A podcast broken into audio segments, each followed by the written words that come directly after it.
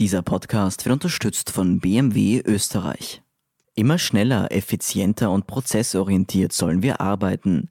Aber was macht das mit uns? Werden wir damit zu austauschbaren Maschinenmenschen? Und wie kann in solchen Umgebungen noch Innovation stattfinden?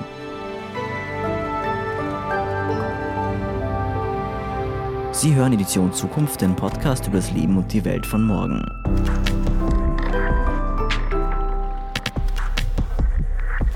Mein Name ist Philipp Bramer von der Standard und Gunter Dück ist heute mein Gast. Er war Mathematikprofessor und arbeitete als Manager beim Technologiekonzern IBM. Er hat sich dort intensiv mit Optimierung beschäftigt. Heute kritisiert er den neurotischen Effizienzwahn, dem das Management in Unternehmen verfallen sei. Unter anderem in seinem im Frühjahr erschienenen Buch Heute schon einen Prozess optimiert. Das Management frisst seine Mitarbeiter. Hallo, Herr Dück. Guten Tag. Herr Dück, Optimierung, das ist ja eigentlich ein positives Wort. Wenn ich eine Stunde brauche, meine Wohnung zu putzen und ich finde einen Weg, dass es nur eine halbe Stunde braucht und die Wohnung danach vielleicht sogar sauber ist, dann ist das Optimierung und ich freue mich. Was finden Sie denn an Optimierung jetzt eigentlich so schlecht? Ist gar nicht schlecht. Äh, na, ich, ich erinnere mich noch so in Ende der 80er Jahre kamen bei IBM dann so die ersten Berater. Die, also vorher gab es gar nicht so viele Berater. Ja, das fing damals überhaupt erst an. Äh, das heißt Business Reengineering und da hat man dann mal so geguckt, was machen die Leute eigentlich den ganzen Tag. Ja, also äh, ich war im Forschungszentrum und dann fragt man, wann, wann forscht ihr eigentlich? Das ist eine gute Frage. An Universitäten ist man dazu gekommen, dass die Hauptprofessoren, also die ordentlichen, eigentlich nur noch so, also 10 bis eher 5 Prozent nur der ihrer Zeit forschen. Also den Rest haben sie Sprechstunden, Vorlesungen, Fakultätssitzungen, Dienstreisen, Konferenzen, Doktoranden betreuen, europäische Anträge schreiben und so weiter. Ja, und dann kann man einfach mal fragen, äh, was ist jetzt eigentlich der Sinn der Arbeit? Also was, was, was trägt sozusagen zum Geschäftszweck bei und was nicht? Und dann kann man sagen, wenn ein Professor die ganze Zeit dann äh, praktisch als äh, Main Brain rumsitzt und eigentlich nicht forscht, sondern nur mal mit Leuten rummacht und Doktoranden einstellt und Verträge macht und so weiter, dann, dann stimmt was nicht. Ja, und dann kommt raus, dass wir, das war gar nicht so schlecht, dass, dass wir so 60 Prozent der Zeit echt geforscht haben. Das, das ist relativ gut. Aber sie fanden das nicht gut. Sie haben gemeint, das müsste dann 70 Prozent sein und dann haben sie uns alle ausgefragt und so weiter. Und äh, das waren so die Anfänge, das haben wir so auch selber erlebt. Und dann hat man festgestellt, dass überall Ineffizienzen sind. Ja, weil man das gar nicht vorher betrachtet hat so. Und äh, die hat man zum Teil dann gehoben äh, mit, mit gigantischem Erfolg. Also praktisch, da, da springt der Gewinn gleich aufs Doppelte, wenn man, wenn man das wegmacht. Das sieht man auch ein bisschen an den, an den Aktienkursen von damals. Also in den 90er Jahren sind die Aktien plötzlich so relativ stark angestiegen. Das liegt ein bisschen daran, dass man dann auch SAP hatte. Also SAP R3 gibt es seit 293 und seitdem hat man angefangen auch mal äh, so über Computer zu kontrollieren, was die Leute eigentlich tun. Und das ist dann gigantisch besser geworden. Und äh, wie gesagt, dann, dann sind jetzt ganze, ganze Beratungsunternehmen äh, entstanden, also die, die haben dann so wie Heuschrecken alle Unternehmen überzogen und alle, alle haben gesagt, wir machen jetzt alles besser und stellen alles, wie es immer damals hieß, auf den Prüfstand. Ja, ob das, dann ist auch gesagt, was, also man hat gar nicht gesagt, was ist der eigentliche Sinn der Arbeit? Das ist schon der erste Irrtum, also, oder sagen wir mal der Fehltritt. Man hat, man kann ja fragen, äh, was ist der Sinn dieser Arbeit und, und, und, äh, äh was ist eine wirkliche Ineffizienz? Und da hat man gesagt, woran messen wir das? Also, ja, also würde sagen, Forsch, Forscher soll halt forschen und nicht irgendwie Reiseanträge ausfüllen oder sowas. Ja, das, das ist aber keine richtige quantitative Analyse. Und dann hat man einfach gefragt, äh, wie, wie trägt das zum zum Shareholder Value bei? Das ist dann da gekommen. Also steigert das den Aktienkurs? Ja, nein, wenn man das macht. Ja, dann ist Forschung per se steigert auch nicht so den Output. Man muss ja gute Forschung machen oder so. Das ist wieder eine ganz andere Frage. Und äh, da hat man das, da hat man das dann so so am Shareholder Value gemessen. Und äh, ja, dann sind alle Ineffizienzen langsam rausgekommen aus aus der Sache. Und dann äh, wollte man einfach immer mehr machen. Man, also die Leute, der der der sozusagen, was ich kritisiere, ist, dass man nicht aufgehört hat. Äh, äh, was jetzt passiert ist zum Beispiel, ist, dass man Aktienkurse einfach hochredet. Also man macht wahnsinnig Marketing oder, oder so sp große Sprüche. Wir sind gut aufgestellt. Ja, wir haben, blicken zuversichtlich in die Zukunft. Wir werden als einziger aus der Krise gestärkt hervorgehen, werden die anderen sicher untergehen, unsere Konkurrenten, bla bla bla. bla. Ja, dann, dann werden Hochglanzprospekte rausgegeben, Pressekonferenzen, dann, dann gibt man Aktienanalysten Geld, dass sie das analysieren, ja, damit die dann sagen, kauft die Aktie und so weiter. Das sind, das hat, äh, das steigert zwar den Unternehmens äh, den Aktienkurs, aber hat natürlich gar nichts mit dem Geschäftszweck zu tun. Eine, eine viel, das habe ich gar nicht in dem Buch so problematisiert, das wäre noch ein Kapitel gewesen. Äh, äh, was man auch gemacht hat, ist zum Beispiel, dass man äh, im Prinzip äh, die Mitarbeiter jetzt irgendwo herangezogen hat, den, den Aktienkurs zu steigern, indem man sie einfach sich überarbeiten lässt und die Gehälter senkt. Und, und dann fällt irgendwie Weihnachtsgeld um, dann hat man die Weihnachtsgelder eher in Leistungszulagen verwandelt und die Leute aufgehetzt, ja, äh, in Konkurrenz denken. Und äh, dann, was jetzt mit Homeoffice passiert, ist bei IBM schon in Mitte der 90er Jahre passiert. Da hat man einfach äh, die Stechuhren abgeschafft, dann haben die Leute aber viel mehr gearbeitet. Also man hat vorher gesagt, du musst irgendwelche Vorgänge von, äh, von neun bis fünf abarbeiten und dann darfst du nach Haus gehen. Und äh, dann haben die einfach gesagt, mach doch einfach die üblichen zehn Vorgänge und wer die zehn Vorgänge erledigt hat, kann gleich nach Haus gehen. Ja, und dann sagt man, mach elf, zwölf, dreizehn. Dann ist man im Homeoffice und versucht es doch hinzukriegen. Und es ist rausgekommen, dass die Leute faktisch nicht mehr 35 Stunden arbeiten, was laut Tarifvertrag so war, ja, äh, sondern eher dann 50. So, und äh, das ist aber in allen Bereichen so, bei Beraterarbeiten eher 80, werden aber formal für 40 oder 35 bezahlt. So, denn das heißt doch, das heißt doch, wenn ich, wenn ich statt 35 äh, Stunden Tarif wirklich 50 arbeite, äh, dann habe ich äh, 50 Prozent Lohnaufschlag eigentlich verdient. Die kriege ich aber nicht. Und das heißt, man beutet sozusagen die Mitarbeiter wahnsinnig aus. Dann kommt dazu, dass die Leute viel mehr Stress haben. Also praktisch man, äh, wenn, wenn Leute jetzt so an einer Rezeption sitzen, ja, die haben dann damals gesessen, gesessen und Kaffee getrunken, wenn keiner kam. Ja, morgens war viel Arbeit, abends auch so, mittags. Und jetzt müssen sie eben irgendwie andere Arbeiten machen, Hausmeisterdienst und so weiter. Das hat man alles integriert und man hat einfach geschaut, ob jeder zu jeder Zeit arbeitet. Man hat äh, am Flughafen wird man nicht mehr anständig bedient. Es sind überall Warteschlangen, damit die Leute, die da arbeiten, äh, immer arbeiten. Ja, also praktisch, man sieht zu, dass immer Warteschlangen da sein müssen, damit die Leute, die das da abarbeiten, immer zu tun haben. Die müssen 100 Prozent ausgelastet sein.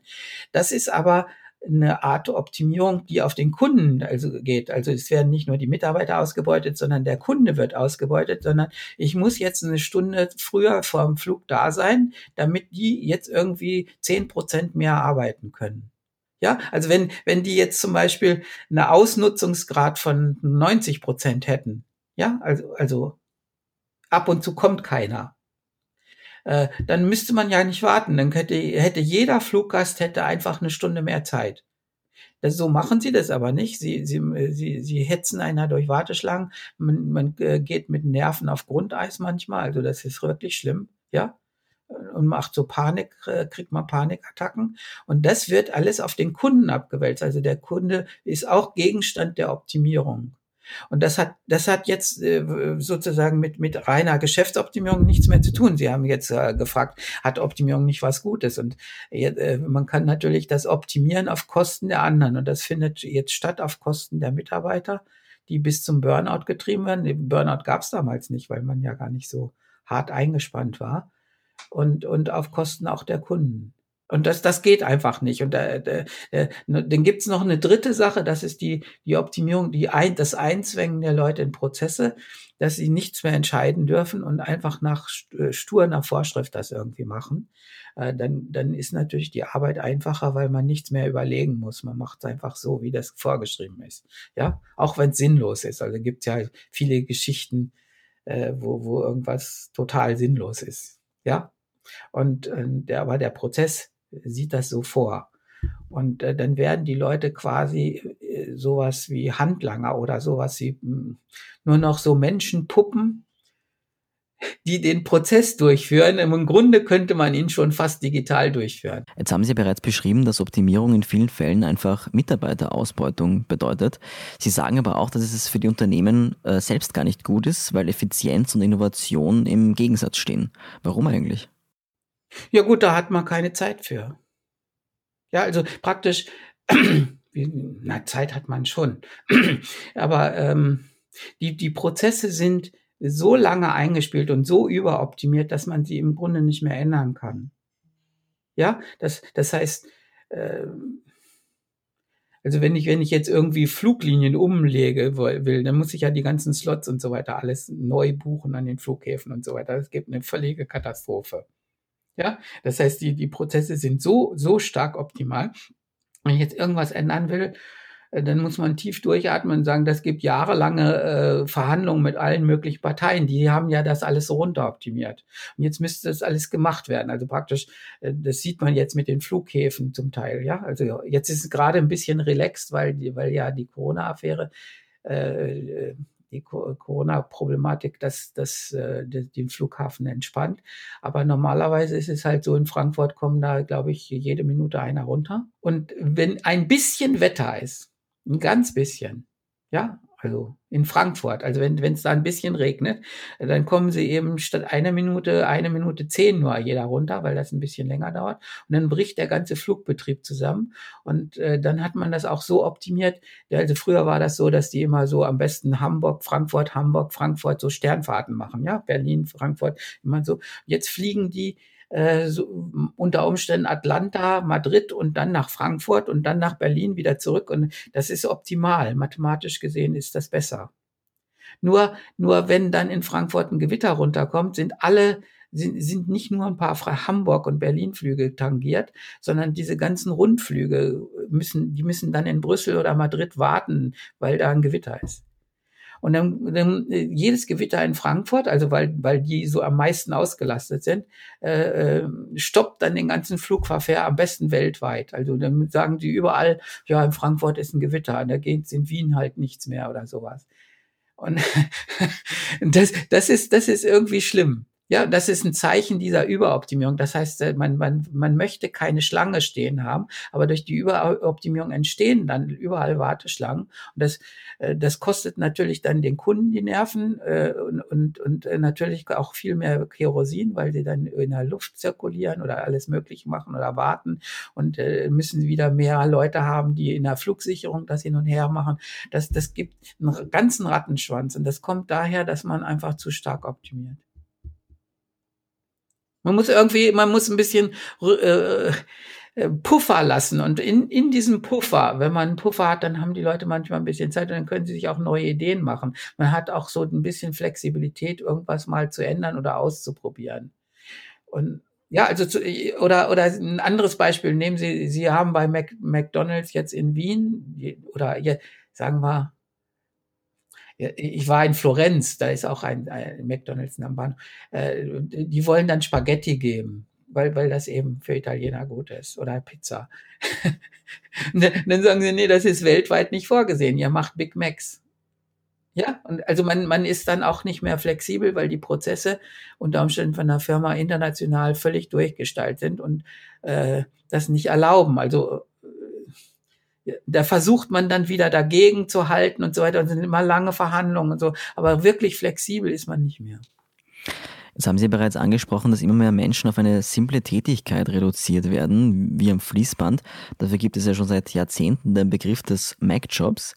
Hat sich das jetzt in anderen höher qualifizierten Jobs auch durchgesetzt? Ja, das hat was, das hat natürlich auch was mit der Bezahlung zu tun.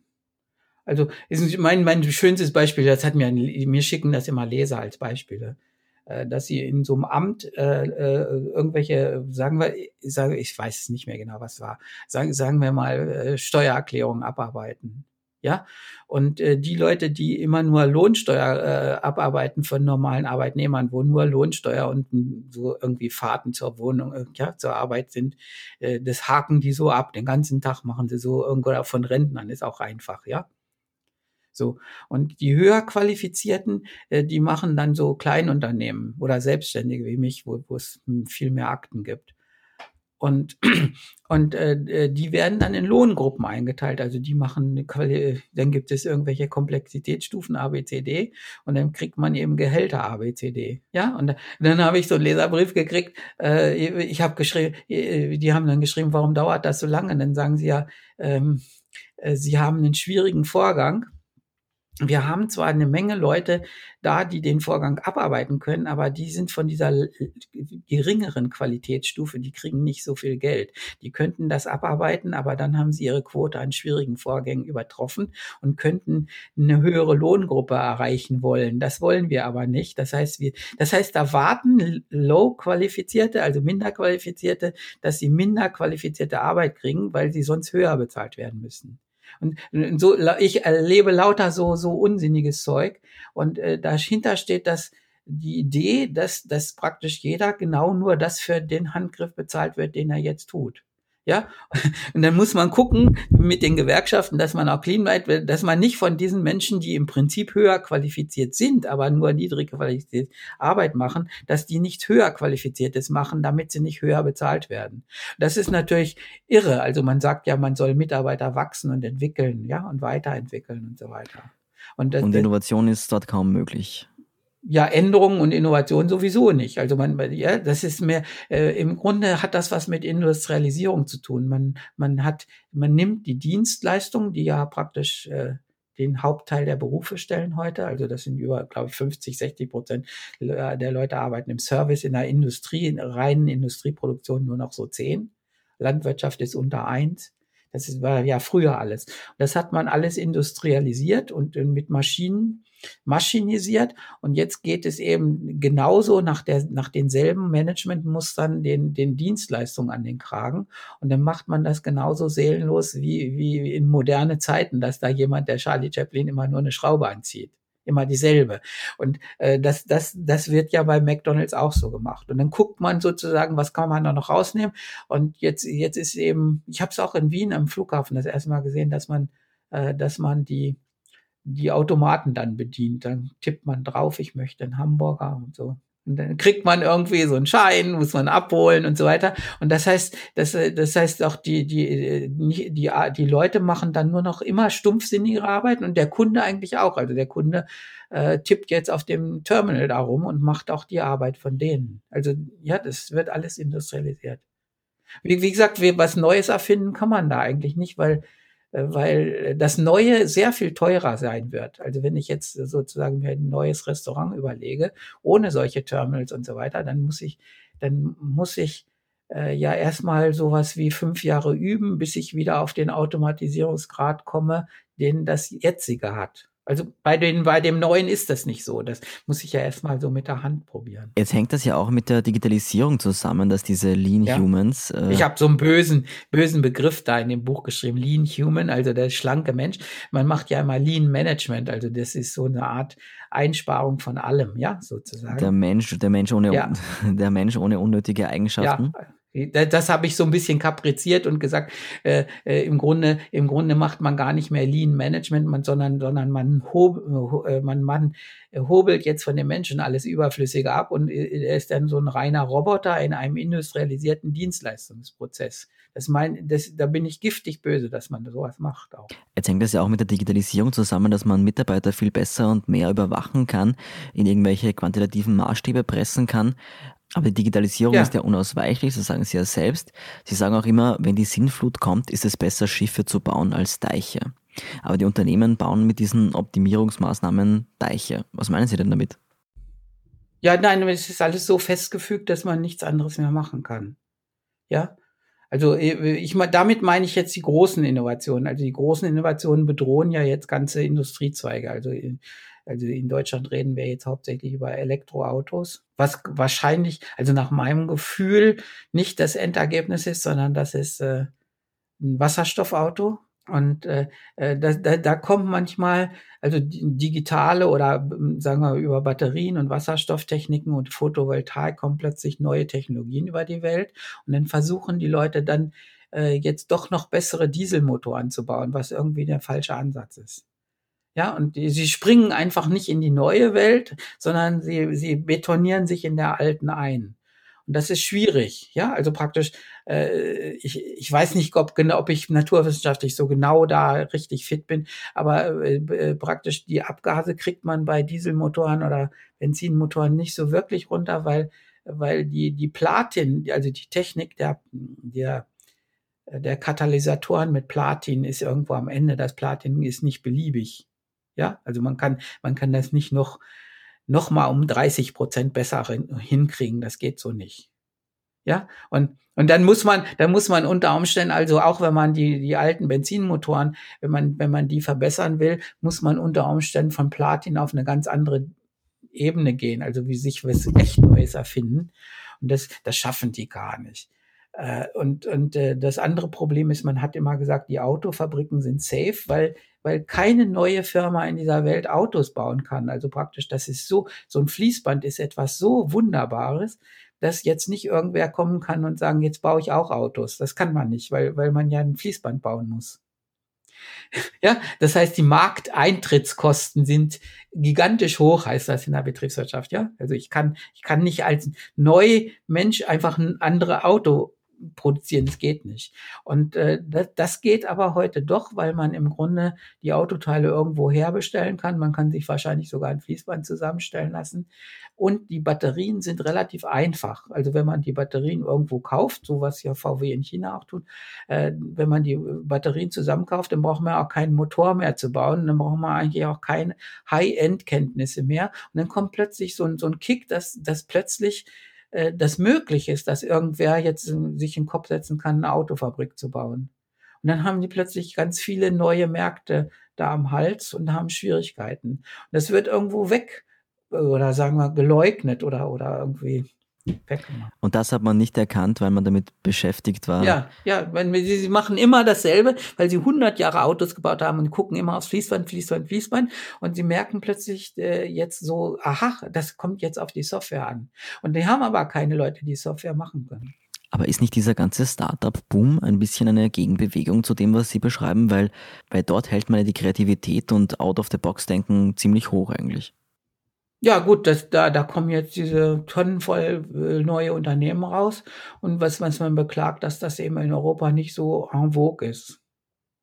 Äh, da, da diskutiere ich jetzt immer zu mit den Leuten. Also die sagen, man, äh, man muss dann schon mal Idee haben, Gewinn zu machen. Wie denn? Also wenn ich eine Auto, wenn ich jetzt, ich, ich habe die Idee, ich mache eine Autofabrik und ähm, also jetzt bietet Elon Musk macht ja, baut ja jetzt eine, eine Batteriefabrik und ein Autoproduktionswerk da in Brandenburg.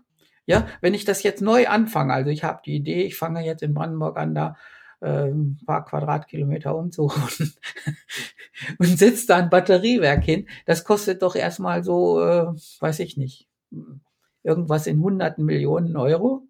Und das muss ich doch erstmal haben, das, äh, das Geld. Und dann muss, muss ich das aufbauen und dann Gewinn machen. Und bis das alles eingestellt ist und das Werk funktioniert, dauert zwei, drei, vier Jahre.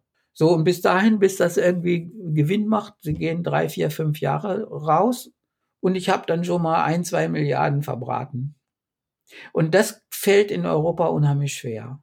Also praktisch die, die, die, die so sowas wie die großen äh, Unternehmen wie Daimler, Bosch, BMW und so weiter, VW, äh, die, die, die denken, sie müssten gleich Gewinn machen oder, oder sie möchten auch nicht gerne einfach eine Milliarde in die Hand nehmen. Das, das ist seltsam, also weil sie zum Teil äh, fünf, also VW hat mal in besseren Zeiten jetzt 20 Milliarden Gewinn gemacht. Und dann kann man doch einfach mal so ein Werk in Brandenburg hinstellen. Dann sind fünf Milliarden gut. Das ist der Gewinn von drei Monaten. Was ist das Problem? Und sie, sie, sie, sie überlegen aber immer, ob man damit Gewinn macht. Das ist gar nicht der Punkt. Ja, und die, die Start-up arbeiten anders, die gehen an die, äh, die Nasdaq, also in, in die Börse und sagen, wir brauchen mal eine Milliarde, weil wir ein Batteriewerk bauen wollen. Und dann geben alle Aktionäre da Geld und dann machen sie los. Und, und in Deutschland gucken wir uns das erstaunt an und sagen, die machen, wann machen die denn jetzt Gewinn? Ja, äh, sie, äh, äh, man muss, jetzt kann man gar keinen Gewinn machen, wenn man, wenn man ein ganz großes Autowerk baut, äh, dann hat man ja erstmal nur Anlaufkosten, Anlaufkosten, Anlaufkosten, weil, weil, weil äh, da, da ist von Gewinn natürlich gar nicht die Rede, weil ich ja was aufbaue, ich erschaffe ja etwas. Vielleicht kommen wir noch mal kurz zu den Lean ja. Humans, also Fastfood-Mitarbeiter, Uber-Fahrer, äh, die von, per App von A nach B gelotst werden. Ja. Ist die Digitalisierung da nicht eine Chance, dass diese Jobs verschwinden, also durch selbstfahrende Autos oder irgendwelche Roboter? Ja gut, die verschwinden wieder. Also der Uber-Fahrer wird ja durch selbstfahrende Autos ersetzt. Äh, bei, Al, äh, bei, bei Aldi heißt Hofwein dort, ja, bei Ihnen. Da kommen ja die Brötchen, drückt man drauf und dann sagt man, ja, ein Baguette. Und dann sagt es, du, das dauert noch 30 Sekunden, muss ein bisschen stehen, weil ich backe gerade, sagt der Automat, ja. Und dann plupp kommt's raus, so fertig. Und also das sind schon relativ komplexe Dinge. Vielleicht kann man dann Hamburger auch automatisch so irgendwie von so einem Backautomaten machen lassen. Und äh, äh, ja, da die Digitalisierung ermöglicht quasi dann die einfachen Arbeiten vollkommen wegzumachen. Aber trotzdem heißt es ja auch, dass die Jobs, die Sie so kritisieren, die monotone Arbeit im Callcenter, wo alles nach vordefinierten Prozessen abläuft, oder die Paketzusteller, dass die ersetzt werden. Das ist alles eine Frage der Zeit. Also ja, es geht, es geht aber, äh, ich meine, die, die schlimmen Sachen sind dann eher in der Wissenschaft, also dass man so eine Bachelorarbeit wie, wie im Brezelbacken macht, ja.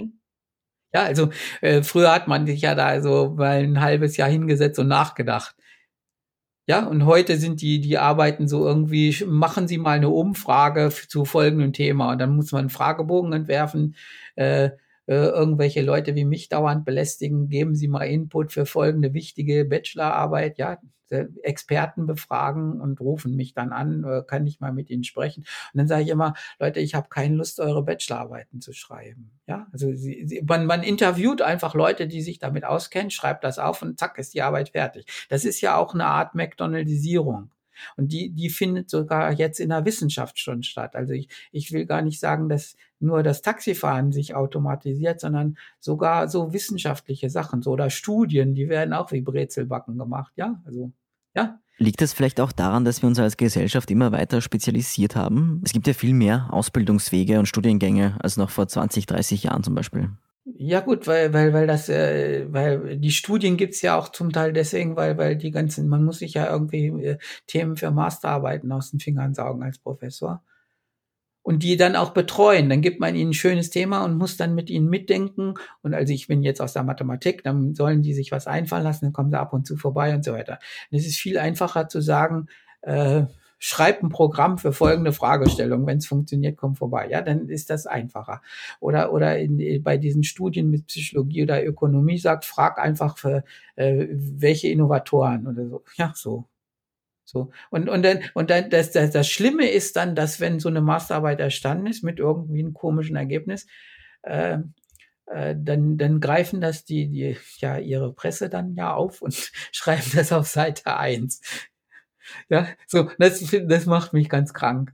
Also äh, ja, weil, weil das ja so einfach so Brezelbackstudien zum Teil sind und die werden dann aufgegriffen und total ernst genommen. Vielleicht kommen wir nochmal kurz zurück zur Optimierung. Sie schreiben ja selbst, dass die Manager abends bei einem Glas Wein auch zugeben. Nein, nicht, nicht zugeben, sondern sie wissen das. Oder sie wissen es, ja, aber sie machen trotzdem weiter damit. Äh, wie kommen wir da eigentlich wieder raus? Nein, normale, viele Mitarbeiter sagen, hau doch deinem Chef mal eine, so, eine, in die Fresse, wenn der so einen Scheiß macht. Und dann habe ich ganz oft erlebt in Betrieben, dass die Leute sagen, weißt du, wir sind wütend, weil der uns zwingt, so einen Mist zu machen. Aber der ist noch schlimmer dran, weil er von seinem Chef noch mehr Mist aufgezwungen bekommt.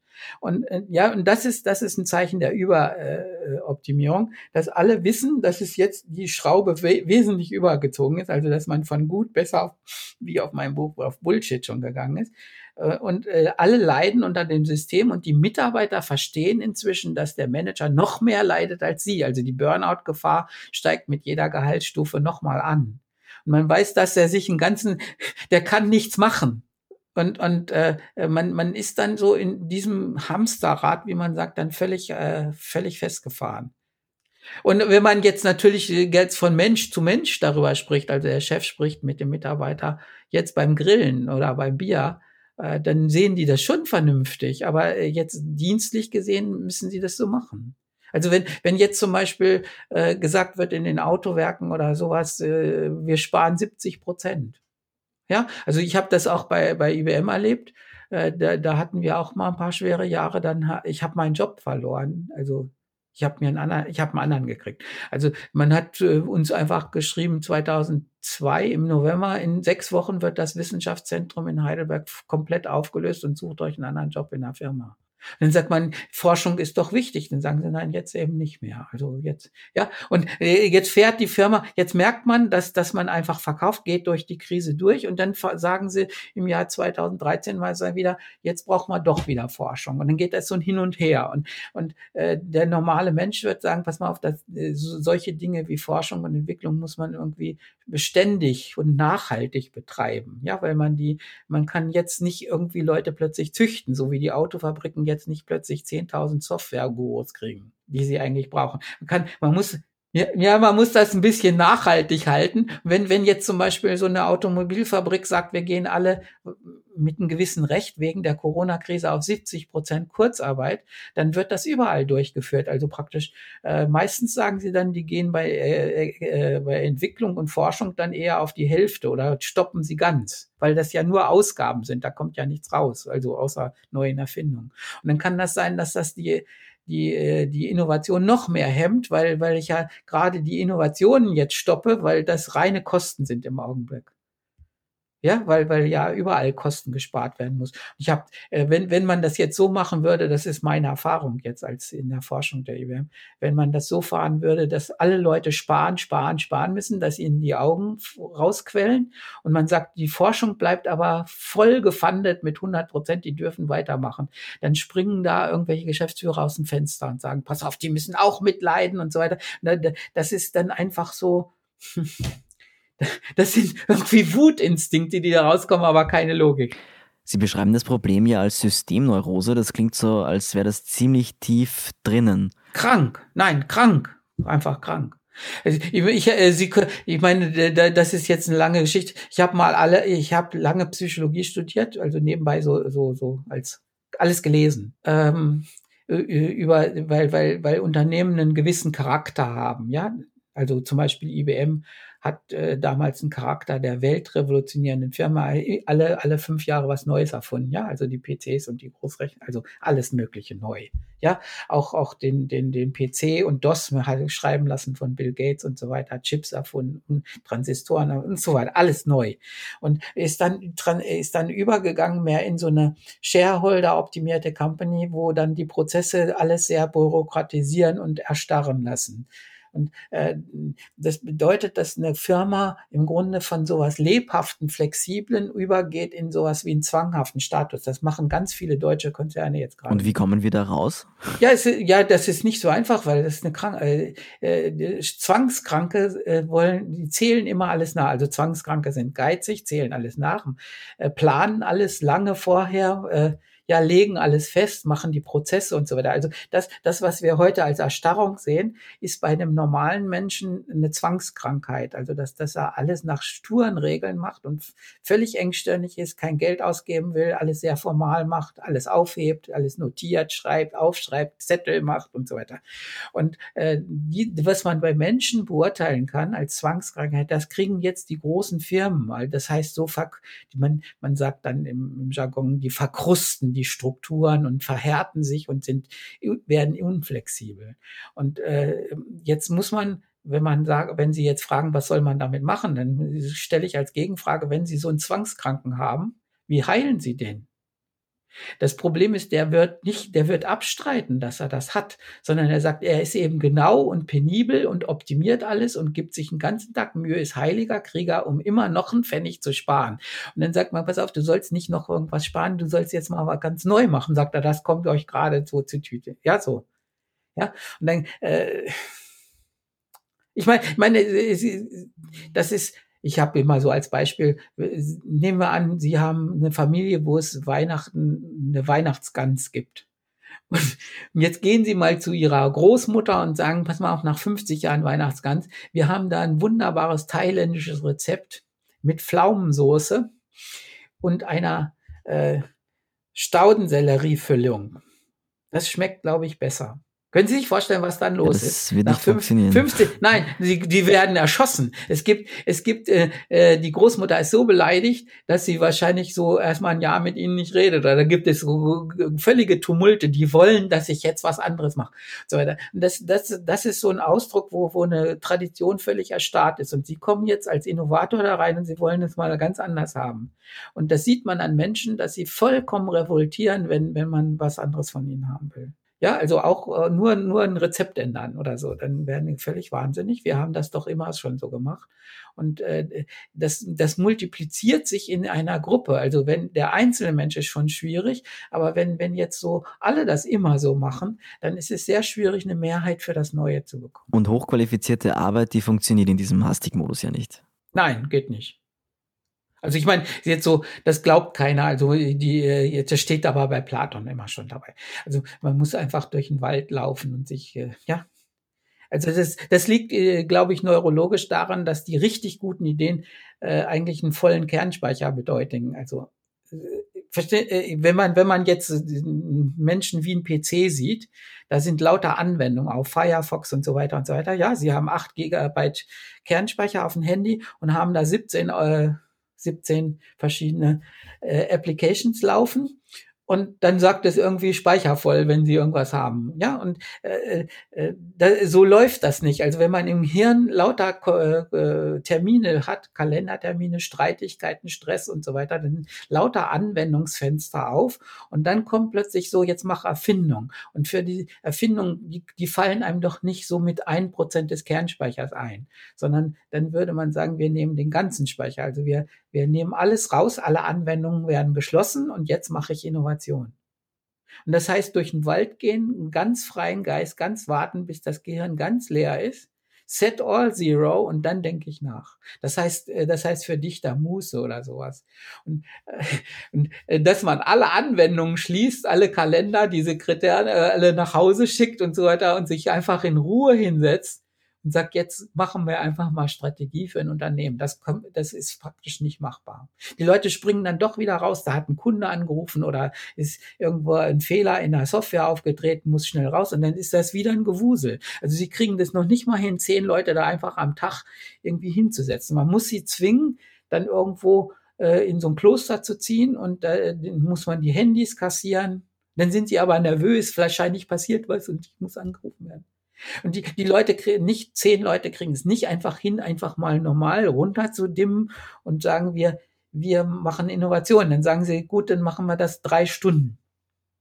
Ja, das geht nicht. Man muss erstmal ruhig sein. Und dann sagt man, man könnte ja auch so lange eine Klausur machen in einem Kloster, bis einem was einfällt. Also das kann ja unter Umständen drei Wochen dauern. Das macht ja auch nichts. Also praktisch, wenn ich jetzt sage von, ich gehe von Benzinmotoren auf Elektro und wie geht das? Das wäre gut, wenn sich mal die Leute wegschließen. Für ja, vielleicht ist es ein bisschen viel verlangt, aber ein bisschen mehr Gemütlichkeit, also könnte Nein, aber sie sind so schnell. Sie sind, sie sagen das ja auch. Was machen wir denn jetzt? Also sie wollen sofort ein Rezept. Ich sag, die Firma ist völlig verkorkst, ist zwanghaft verkrustet, es ist halt nichts, fast nichts mehr zu machen. Und dann sagen sie, gibt es jetzt schnell eine Pille, die sie nehmen können und dann sind die wieder. Und so, so ist genau so ist das in Meetings. Sie sagen, pass auf, wir haben jetzt zwei Stunden Zeit, um uns eine Idee für das nächste Quartal zu überlegen. Und die Ideen sind immer klar. Rufe alle Kunden nochmal an, wollt ihr nicht mehr kaufen? Also so, was man im Internet erlebt, äh, Sonderverkauf, Sale, 50 Prozent. Ja, heute ohne Versandkosten und so. Da machen sie genau diesen Kram, dieses hektische. Also lieber in den Wald setzen und noch einmal nachdenken, als den Optimierungsschalter eine Stufe weiterdrehen. Ja, machen, mach, macht aber. Kennen Sie welche? Ne, die haben ja, das Problem ist, das Problem ist ja, wenn man jetzt immer, äh, wenn man sagt, man löst die Probleme hauptsächlich durch Überstunden machen und noch extra Meilen gehen, heißt das, ja. Also man geht die extra Meile und dann verbietet man ja sozusagen dem Gehirn irgendwelche neckischen Ideen zu haben. Neckische Ideen braucht die Welt, sagt Gunter Dück. Vielen Dank jedenfalls für das Gespräch, Herr Dück. Alles klar.